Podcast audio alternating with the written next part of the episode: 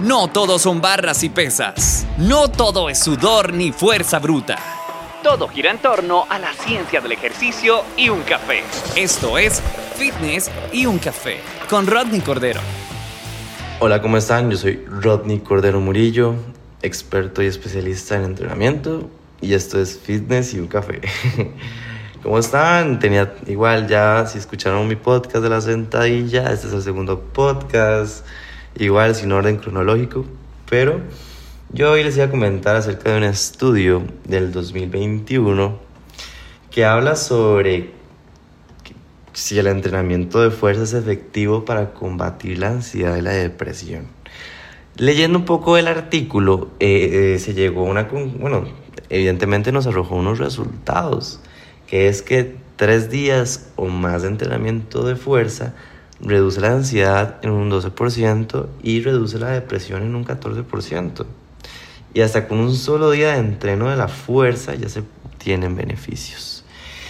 Para mí esto es muy interesante. Algo que hay que recalcar es que evidentemente una, una persona con depresión muy difícilmente vaya a querer entrenar.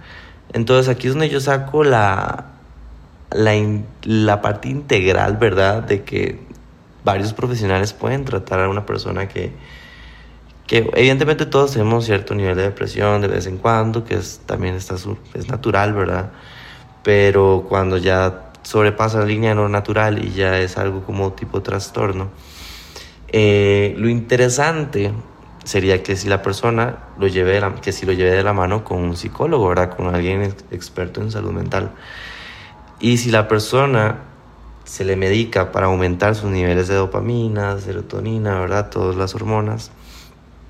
Ahí es cuando justamente se le debe influenciar a la persona para que entrene fuerza, para que poco a poco vaya siendo poco dependiente de los fármacos.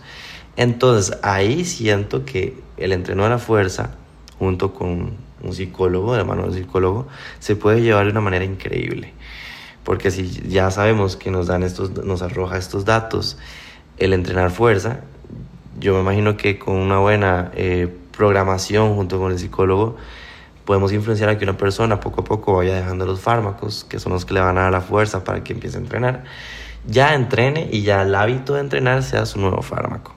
Y creo que eso sería algo muy interesante de utilizar si nosotros tenemos o conocemos personas que están pasando por algo así creo y siento como opinión personal que deberíamos intentar hacer esa combinación y ver qué pasa. Yo siento que sí, siento que, que algo así se puede llevar muy bien. Si nosotros, para eso están los artículos científicos. Si nos está arrojando estos datos es porque es interesante utilizarlo, pero hay que utilizarlo inteligentemente. Entonces, ojalá les vaya muy bien, que lo puedan aplicar, o si ustedes están pasando por una situación similar, y pueden intentar hacer el ejercicio y, y ver cómo les va. Yo personalmente cuando lo hago y, estuve, y tuve problemas en el día o demás, me siento súper diferente cuando, cuando vengo a entrenar fuerza. Eh, entonces sí, sí es algo que recomendaría hasta para personas que, que son del público salud, evidentemente. Pero esto sería el podcast de hoy. Nos vemos en el siguiente episodio.